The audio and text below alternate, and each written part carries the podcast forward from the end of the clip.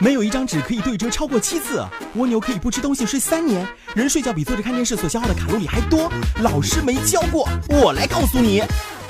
各位好，我是莫林，今天就跟大家说一说猪血、萝卜、银耳、雪梨能清肺，这是真的吗？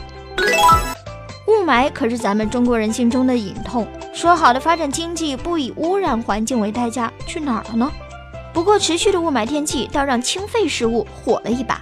传统医学认为，猪血、萝卜、雪梨、银耳等食材具有清肺功能。嗯哼，不少小伙伴以此为依据，理所当然的认为清肺食物能够帮人体防御雾霾。这个有用吗？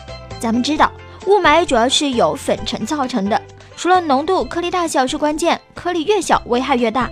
直径大于十微米的颗粒可以被鼻腔内的纤毛拦截，而比这小的颗粒则会被吸入呼吸道。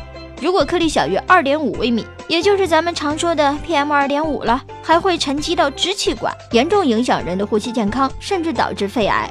如果颗粒的直径小于零点一微米，就更恐怖了，它们会一路直行，穿过肺泡进入血液，并随着血液流窜到其他器官。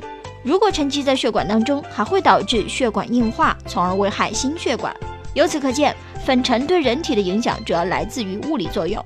想要清理掉它们，至少得让清洁工和他们见见面，或谈判，或战斗。食物从食道进入体内，经过肠胃，大分子被消化分解成小分子，这些小分子会穿过小肠绒毛进入血液，然后被运送到人体各处的细胞当中，为它们提供养分。说到这里，你会发现，除了小于零点一微米的颗粒之外，食物当中的成分和大部分颗粒根本都没有见面的机会。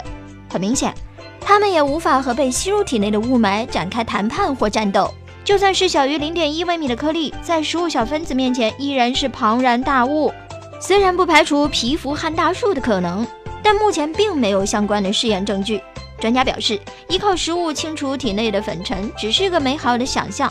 对于整个国家和民族而言，真正有意义的是转变经济发展方式，治理和保护我们赖以生存的空气。嗯哼。有肾结石病的人不能补钙吗？肾结石主要是草酸摄入过多，在泌尿系统排除时与钙结合，形成草酸钙沉淀物而形成结石。防止肾结石的关键是减少摄入草酸含量较高的食物，比如菠菜、竹笋、苦瓜等。这些食物在做菜时应焯一次水，尽量去除草酸成分以后食用。嗯哼，对此我们弄明白了，肾结石的发生与钙摄入没有必然联系。其实，一般膳食当中钙的摄入量是不足的，应当增加钙的摄入。钙在消化内堆积，与草酸形成草酸钙排出体外，可以减少草酸的吸收，也就减少了肾结石的发生。这下你明白了吗？这里是老师没教过，我是莫林，感谢收听，下个时段我们再见。